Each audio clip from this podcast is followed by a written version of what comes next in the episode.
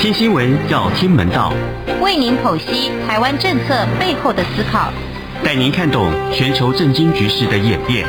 每周六中年晃给您最及时的时事分析。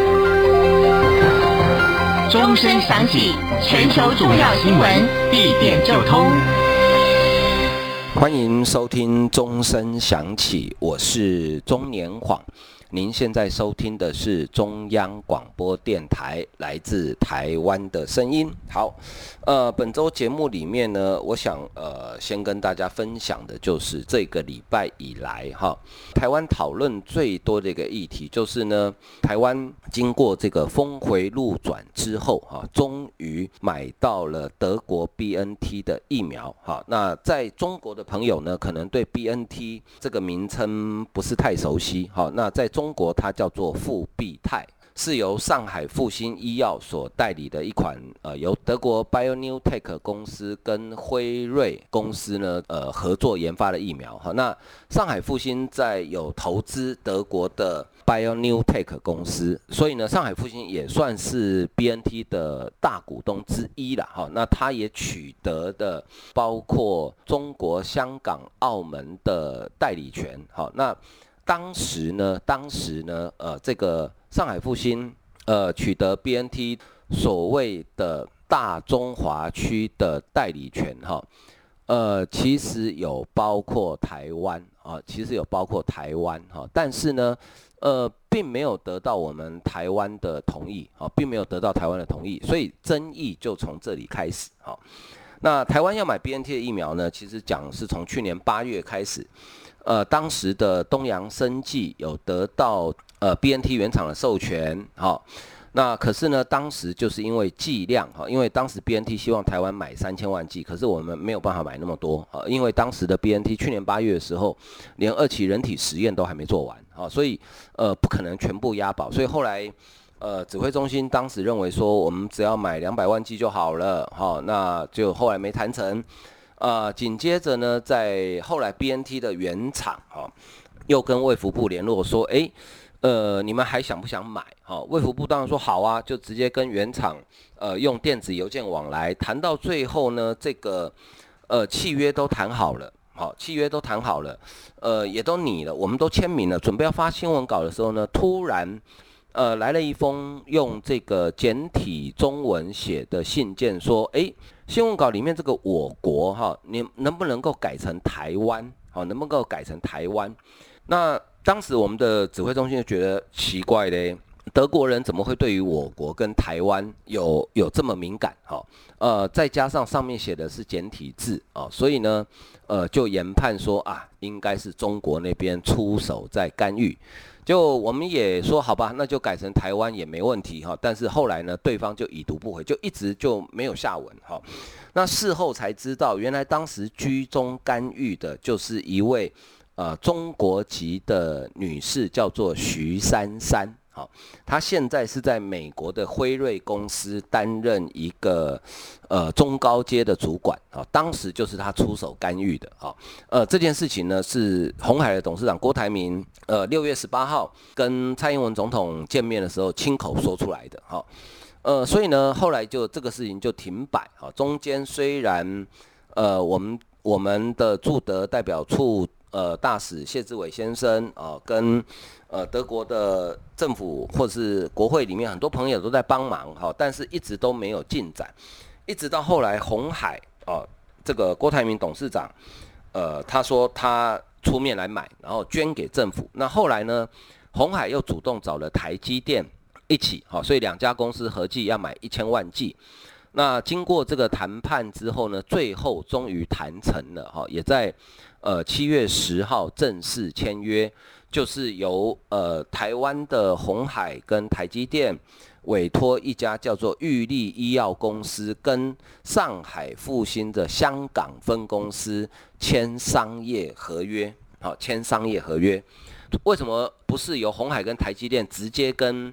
呃，上海复兴香港分公司来签呢，是因为台湾的法律规定啊，只有合法的药商啊，他才可以进口药品。那因为鸿海跟台积电都不是药商，所以他没办法进口药品，所以他们是再委托给这家药品公司来进口。那呃，签了。那目前我方的期待，哈，台湾的期待呢，是希望在九月份可以交货交第一批，总共是一千万剂啊。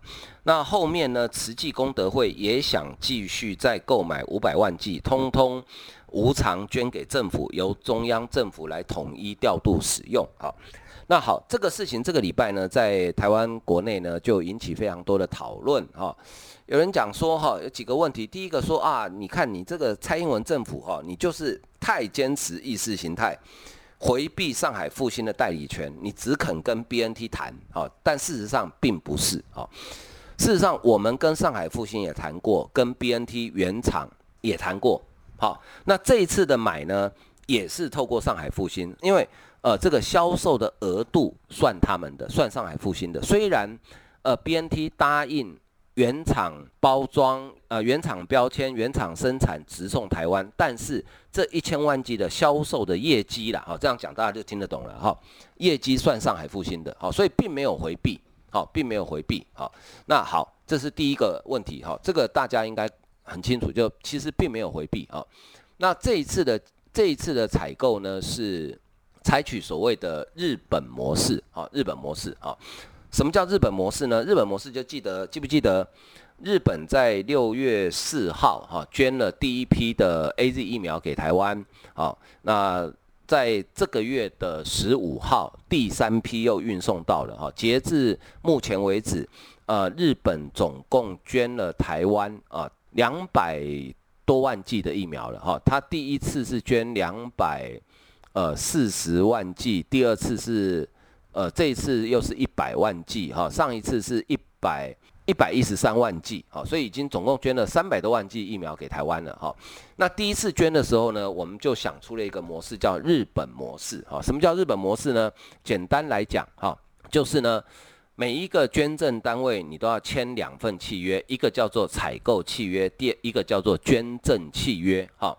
呃，采购契约呢是给捐赠方适度的商业行为的弹性，那捐赠契约里面呢，因为呃，我们都知道这个紧急使用授权哈、必须由国家给予药厂这个法律的免责权，好、这个是国家才有的权利，好、你任何民间企业都没有办法给药厂法律免责权，好、这也是所有的药厂啊最在意的事情，好、所以这个都载明在捐赠契约里面，好、所以呢。就是因为有了这个日本的经验，所以后来才想出这个所谓的日本模式。好，那这一次也是用，呃，就是利用日本模式，把这个法律的权利义务关系呢，全部把它写清楚。好，好，这是第一个问题。哈，第二个问题呢，我看这个。呃，国内、呃、有一些媒体人啊，包括像这个赵少康先生啦，或者是我看到中国也有一些网红在 YouTube 上面讲说，哦，蔡英文政府没有良心，只是因为不想看到复必泰的标签要改标签，所以呢，呃，要多花两个月时间疫苗才可以送到台湾，原本七月份就可以到了，就是因为改标签，就是不想看到复必泰啊，这又是一个超级错误的造谣，哈。德国 BNT 原厂生产出来的疫苗，它的玻璃瓶外面当然是贴德国的原厂标签，反而是要运送到中国才要改贴复必泰的标签。好，这是事情的真相。所以原厂标签反而是最省事的做法，就是我原厂出来就是这个标签，你要我改贴复必泰标签，我还要去印复必泰的标签，可能还要印上这个呃简体中文字。好，那反而。是更麻烦，而且呢，贴一千万剂，一千万剂其实它一瓶是十个人的分量，所以才一百万瓶而已。贴一百万瓶的标签要贴两个月吗？这是请工读生来用手工贴吗？好，所以这个又是一个造谣哈。这造谣其实你稍微用点脑袋。呃，有逻辑去思考，你大概就知道这根本在鬼扯。可是，诶，真有人传，还真有人相信。好，所以呢，这又是一个谣言。哈，好，那再来呢，就中国政府有没有干涉台湾的疫苗采购？这个我刚刚讲过了。徐珊珊这个人的角色，还有美国白宫的发言人沙奇曾经公开讲，他说台湾取得疫苗的途径被截断，他用的是 cut off。那德国驻台的代表王子陶先生在接受中央社访问的时候也说。台湾购买疫苗的过程，因为某种程度的孤立遇到阻止。德国政府希望疫苗交易不受政治外力的干扰。那德国的呃外交部长，好，德国的国会议员，通通都讲说，台湾购买疫苗当然就是受到中国的政治干扰啊。好，那这是不争的事实啊。更何况郭台铭董事长，好，郭台铭董事长在契约签了之后，在脸书写了一篇文章，好，里面有一句话特别提到说，这一次的采购过程里面呢，非常感谢北京没有指导跟干扰，那不就是证明中国有在干扰吗？对不对？好，那为什么郭台铭不写说，呃？非常感谢美国，或者是非常感谢德国没有指导跟干扰呢？因为这两个国家当然不会干扰，那就是北京在干扰嘛。好，所以呢，好，那下一个问题就来了，那为什么这次既然前几次北京啊、国台办出手干扰成功了，那这次为什么没有出手呢？呃，其实最主要原因不是国台办这一次没有出手，是因为呢，国台办也发现了，诶，美国跟日本。纷纷捐了疫苗给台湾，好，而且呢，中国的操作呢，因为美国跟日本捐疫苗给台湾，所以呢，造成这个国台办最不愿意看到的，就是好像美国、日本、台湾这些民主国家结成一个阵线，哦，一起在对抗北京阻挠台湾采购疫苗，这个反而是北京所不乐见的，所以他这一次呢，干脆就放手。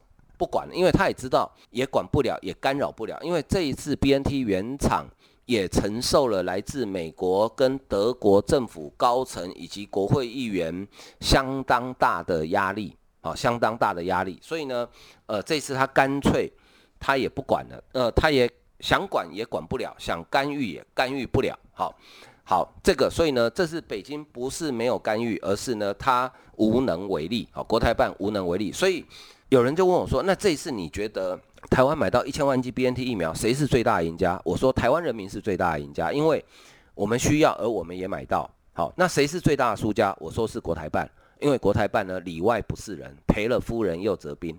好，真的用一句我们台湾话，我不晓得中国的朋友听不听不懂哈，就输嘎腾口了，就是输掉连裤子都没了，输到连裤子都没了，输嘎腾口。好，另外一个问题就是说，那政府到底有没有在卡民间买？”采购疫苗呢，其实真的完全没有哈。红海是最早六月一号向政府送件，说要申请 BNT 疫苗专案输入。呃，六月二号陈时中就跟郭台铭见面。六月九号专家会议通过 BNT 的紧急使用授权。六月十二号卫福部发函同意专案输入。好，那这中间有一个很大的转折点，就发生在六月。呃，大概六月中，可能确实的时间应该是十五或十六号的时候，呃，一个 BNT 的相关人士给他的内部资料，这是郭台铭自己讲的，好，说明确告诉他，BNT 只会跟政府谈，不跟任何的民间企业谈。其实这个在六月一号郭台铭提出申请的时候，我们包括我在内，很多的评论员都在媒体上公开讲过，说 BNT 只跟政府谈，不会跟民间企业谈，但是。郭台铭先生呢，想说，诶，凭我郭董，凭我鸿海，应该可以有例外，但是很抱歉，真的没有例外。好，所以呢，郭台铭才在六月十八号在脸书发文说，政府你可不可以给我授权？那接着呢，当天蔡英文总统当天下午就找了郭台铭，找了台积电董事长刘德英一起到总统府里面来谈。好，呃，当天谈的大概就有初步的结果呢，所以呢，在六月二十五号。呃，我们的疾管署就签了相关的政府授权必要的法律文件给他，然后呢，拿到文件之后，鸿海台积电就联手带着他们专业的法务跟采购人员，就开始跟 BNT 还有上海复星做密集的谈判。好，所以呢，其实很快，六月二十五号谈，然后到七月九号左右就开始签约，好，就开始讨论合约。那这个。讨论合约的时间当然需要很久，好，呃，我们先休息一下，呃，欣赏一首音乐。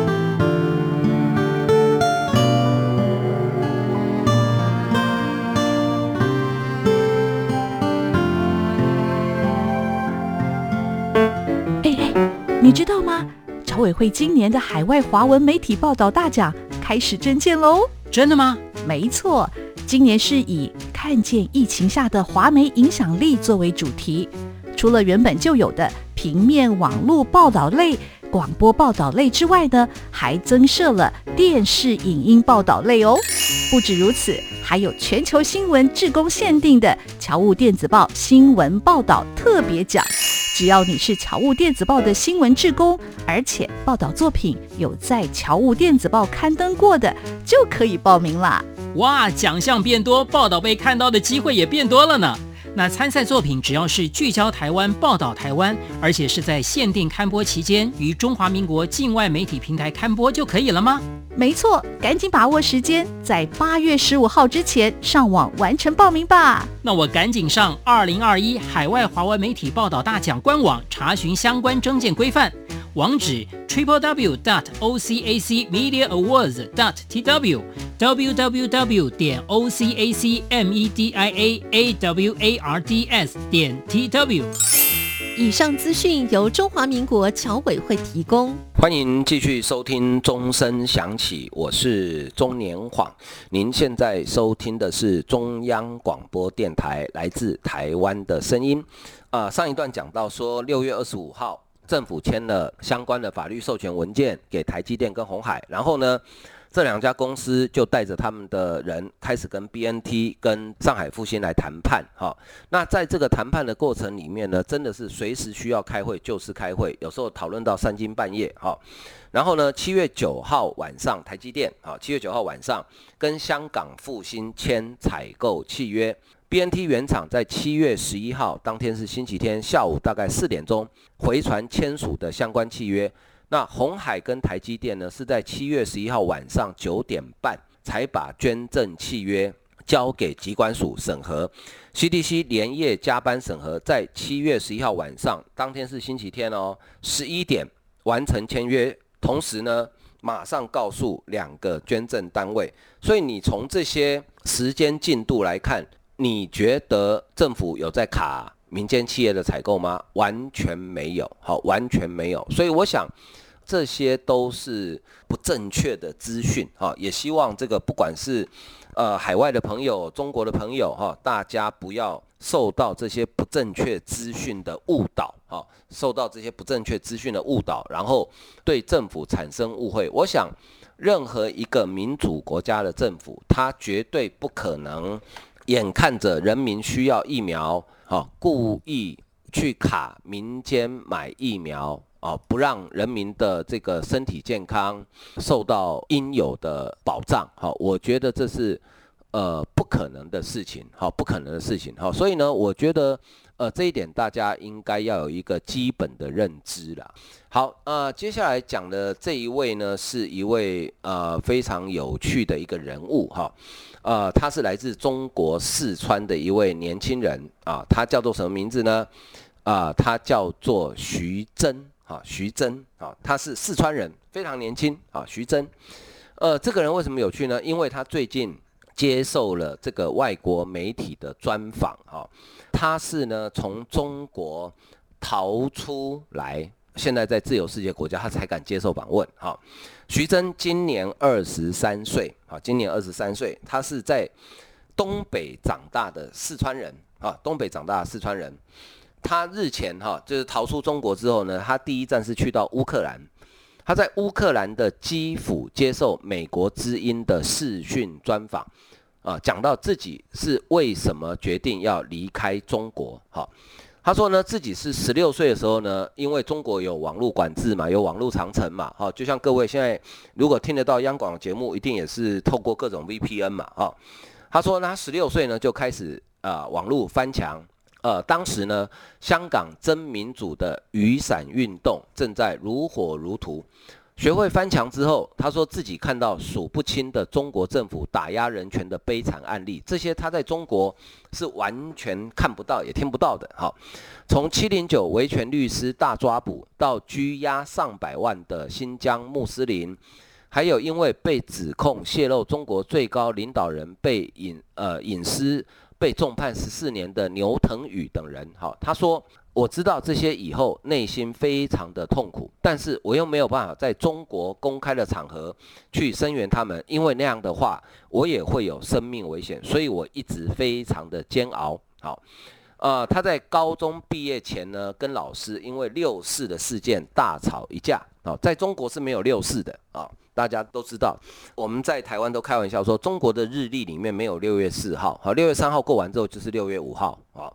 他说：“啊，这个徐峥讲，他说那个时候我们老师给我们洗脑，说当年资产阶级煽动学生暴乱，想推翻共和国之类的。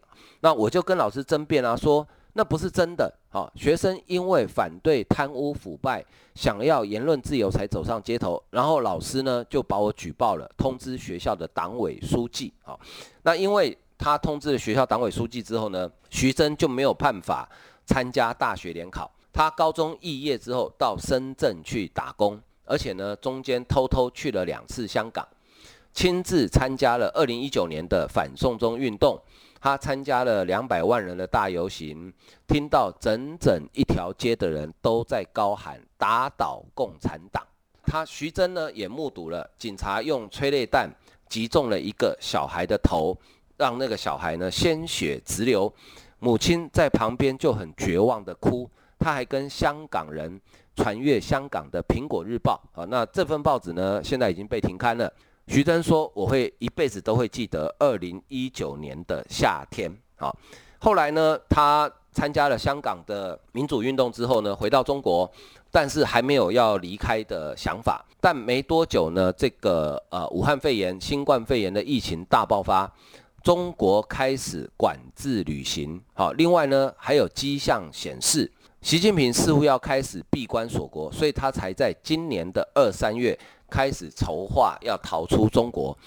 为了不在出境的时候被发现他真正的目的地呢，徐峥去办了乌克兰的商务签证，好，并且在六月底从深圳的蛇口出境，谎称要去乌克兰考察开店，然后他就幸运地离开了中国。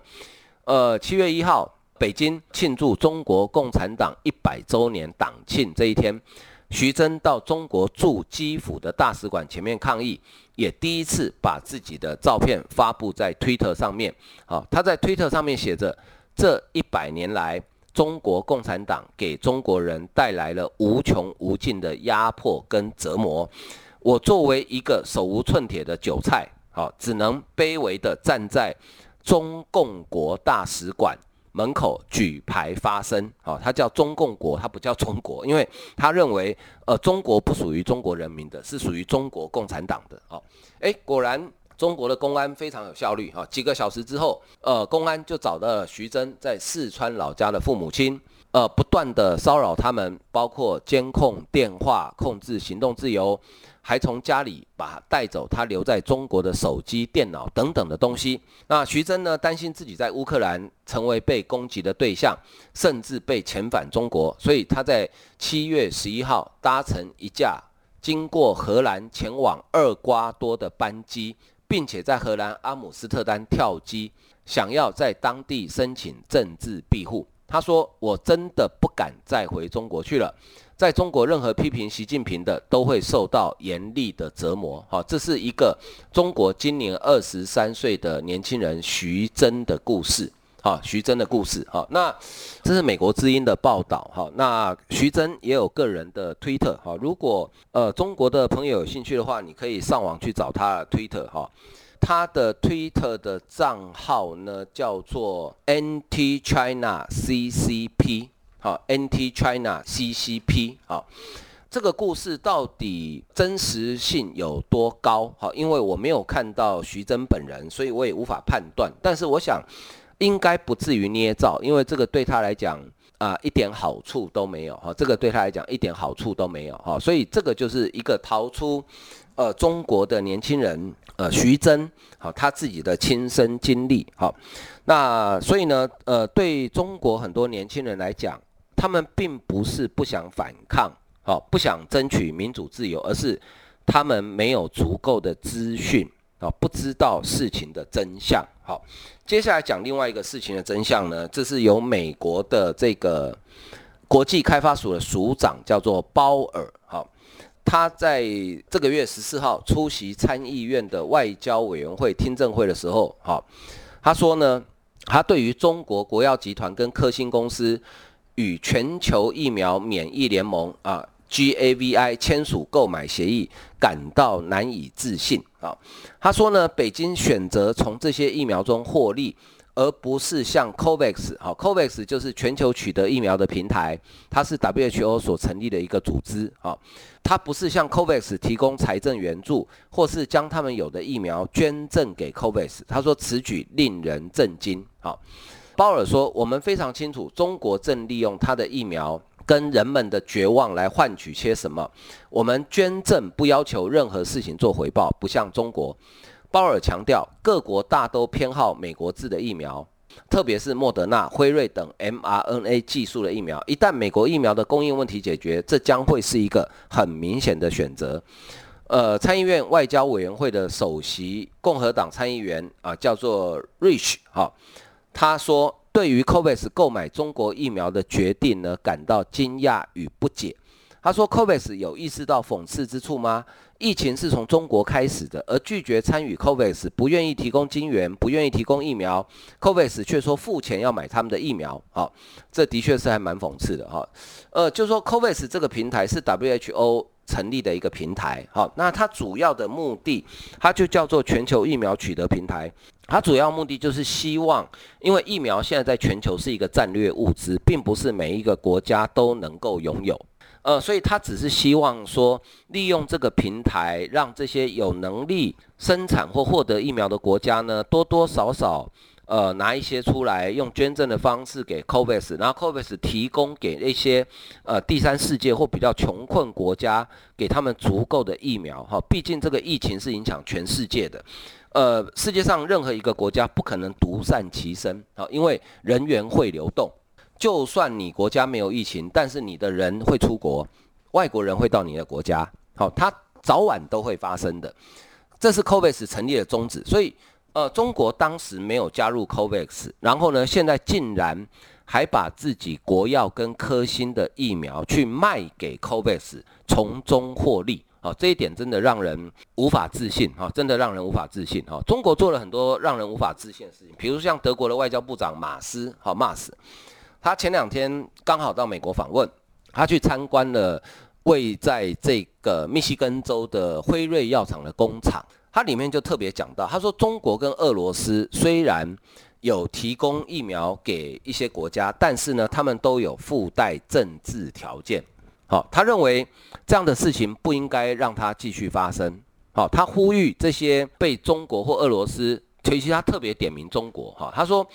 他呼吁这些被中国捐赠疫苗的国家呢，应该拒绝接受中国的疫苗，好，除非中国是无条件的捐赠。可是呢，呃，马斯也不是那种只谈理想不谈现实的人，他也说，他也知道这些国家需要疫苗，所以他呼吁。呃，美国、德国啊，这些有能力制造疫苗国家呢，能够多捐赠疫苗给这些需要疫苗的国家，这样子呢，他们才不会受中国或是俄罗斯的威胁。他甚至批评中国跟俄罗斯，他说：“你们捐赠疫苗给其他国家，特别是第三世界这些比较弱势的国家，并不是为了人道，而是为了获取政治利益跟扩大你们在第三世界的影响力。”好，这是德国的外交部长马斯。直接讲的，好，所以，呃，我想马斯不会骗人吧？好，他讲的就是事实啊。那为什么这个，诚如这一位美国参议员讲的哈，这真的是很讽刺的一件事哈。疫情来自中国，但是呢，现在 COVAX 却花钱跟中国买疫苗，好，呃，像不像《白蛇传》里面的故事呢？哈，放毒跟解毒的都是同一个人呢？好。好，今天时间的关系，我们的节目就进行到这里。非常感谢大家收听，再见。